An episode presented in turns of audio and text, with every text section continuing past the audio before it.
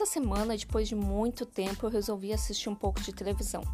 Confesso para vocês que eu tinha parado de ver TV muito pela própria programação, que está um pouquinho assim pesada para o momento que a gente está vivendo.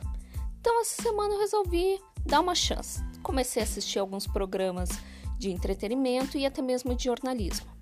E confesso para vocês que foi muito assustador tudo que eu vi. Primeiro, os programas de entretenimento que normalmente falavam sobre música, teatro, cultura em geral, basicamente resolveram passar a semana inteira falando sobre educação à distância. Antigamente eram raros os programas que a gente via que o, o tema de educação à distância era debatido.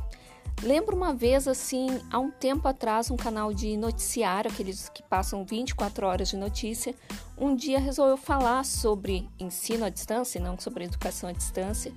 E logo em seguida, os grupos de WhatsApp que eu faço parte, logo começaram a falar: pessoal, liguem a TV, olha lá, tá passando sobre educação à distância em tal canal. E eu lembro de eu ter corrido, porque era tão raro se falar sobre esse assunto que a gente, nossa, ficava muito emocionado, muito agitado com a situação. Pois bem, essa semana, todos os dias, quando ligava a TV, tinha alguém falando sobre educação à distância e basicamente depreciando a educação à distância. Então, só falando a parte negativa, a parte que o aluno não tem acesso, como é difícil. Imagina fazer EAD com essa internet que toda hora falha. Se a gente fosse realmente pensar nesse assunto, a gente podia fazer um comparativo. Como é que a TV, né? Como é que a televisão hoje faz noticiário, faz jornalismo com a internet do jeito que tá? A gente sabe que antigamente uh, a forma como as notícias entravam no ar, principalmente eu me refiro às notícias ao vivo, sempre necessitavam de um jornalista, né, um repórter, e um outro jornalista que ia fazer a parte da filmagem, então pelo menos duas pessoas. Tempos atrás, uma, uma equipe de TV veio me fazer entrevista na minha instituição e eu achando que era assim ainda. Quando eu me deparo com apenas a menina, a repórter, com seu tripé e o seu celular fazendo entrada ao vivo no jornal, em um jornal grande, talvez maior expressão aqui no estado. E eu, nossa, olha só como os tempos mudaram. Agora ela vem com o seu tripé super simples, com o seu celular, pluga ali o fone de ouvido e começa a falar para o jornal que é transmitido para o estado inteiro. Fiquei bastante admirada. E se vocês forem ver, não sei como são nos estados de vocês, mas aqui muitos dos jornais já estão passando para esse modelo.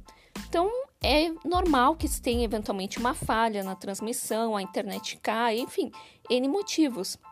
E é por causa desse motivo que o jornalismo não é mais feito? A gente critica o jornal que, ah, não, não dá mais para assistir reportagem porque teve uma falhazinha na transmissão. Então, basicamente foi essa desculpa que esses programas de entretenimento utilizaram para justificar a impossibilidade da educação à distância. Mas vou mais além. Será que educação à distância se resume a aulas ou entradas ao vivo? Não, né? A gente tem muito mais para oferecer do que simplesmente essa parte ao vivo. A gente tem aulas gravadas, assim como são as reportagens gravadas. A gente tem todo um material didático construído, uma concepção construída. Então, fica muito chato a gente usar isso como uma forma de justificar. E aí a semana toda esse posicionamento negativo, dizendo que assim não é feito, assim não dá para ser, enfim, que estamos todos errados. Mas o que me mais chamou a atenção foi uma reportagem, uma entrada ao vivo num, num dos jornais. Então a gente estava antes falando de entretenimento, agora pensando em jornal. Nesse jornal, eles começam, normalmente eles falam de política, eles falam da situação atual, enfim, e naquele dia resolveram falar sobre educação à distância. Então, era uma repórter que estava acostumada, né, uma profissional acostumada com a parte de política e que resolveu falar sobre educação à distância. Sabe aquele momento de vergonha alheia? Eu fiquei constrangida por ela, porque era um assunto que ela não tinha domínio. Aliás, é um assunto que ninguém tem domínio. E aí a repórter né, começou a apresentar e ela simplesmente teve que puxar um papel e ler. Essa repórter é uma repórter muito admirada, uma profissional excelente, mas naquele momento ficou evidenciado como as pessoas não sabem sobre educação à distância, a ponto de, talvez na primeira vez que eu presencio essa situação, dela estar tendo que puxar um papel porque no meio da fala ela se perdeu, ela não sabia o que falar. E aí ficou toda gaguejando e não e assim foi assustador. Então assim, sim, eu estou um pouco indignada, porque o que a gente tem mais visto neste momento é uma ascensão da educação à distância, mas ao mesmo tempo é uma ascensão de várias pessoas não especialistas e basicamente retratando o lado negativo. A parte boa é que, dentro um desses programas, que obviamente eles falam tudo errado, as informações que não procedem, as nomenclaturas que não procedem, ou seja, sem amparo de um especialista qualquer, o que para mim é assustador e é uma coisa que de certa forma me deixou assim, me fez eu perder o brilho pelo jornalismo, porque assim, enquanto a gente está vendo TV, a gente meio que acredita tudo que está sendo falado, assim como quando um amigo fala para gente. Mas quando é um assunto que a gente domina, que a gente sabe como é que acontece, e a gente vê como a televisão, como os meios de comunicação estão retratando aquilo, a gente pensa: nossa, mas se eles estão falando tanta coisa errada sobre um assunto que eu domino, imagina sobre aqueles outros assuntos que eu não tenho a menor noção e que até então eu acreditava em tudo. Mas tudo bem, tem uma solução, tem uma esperança, melhor dizendo.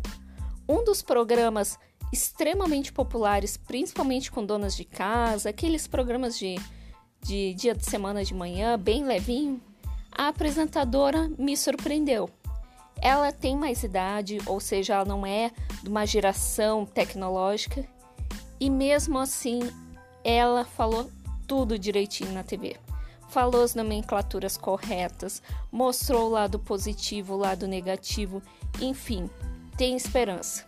Então, acho que esse momento também serve para a gente repensar e fazer com que as pessoas notem todo esse trabalho da educação à distância. Mesmo que seja falando mal ou falando errado, pelo menos agora as pessoas estão se apropriando, estão tendo a oportunidade de conhecer. Então, eu espero que de alguma forma você que trabalha com educação à distância também esteja vendo essa, esse momento como uma oportunidade da gente apresentar todo esse trabalho bonito que a gente faz, que com certeza temos erros, mas muito mais que erros, a gente tem muitos acertos. Até mais!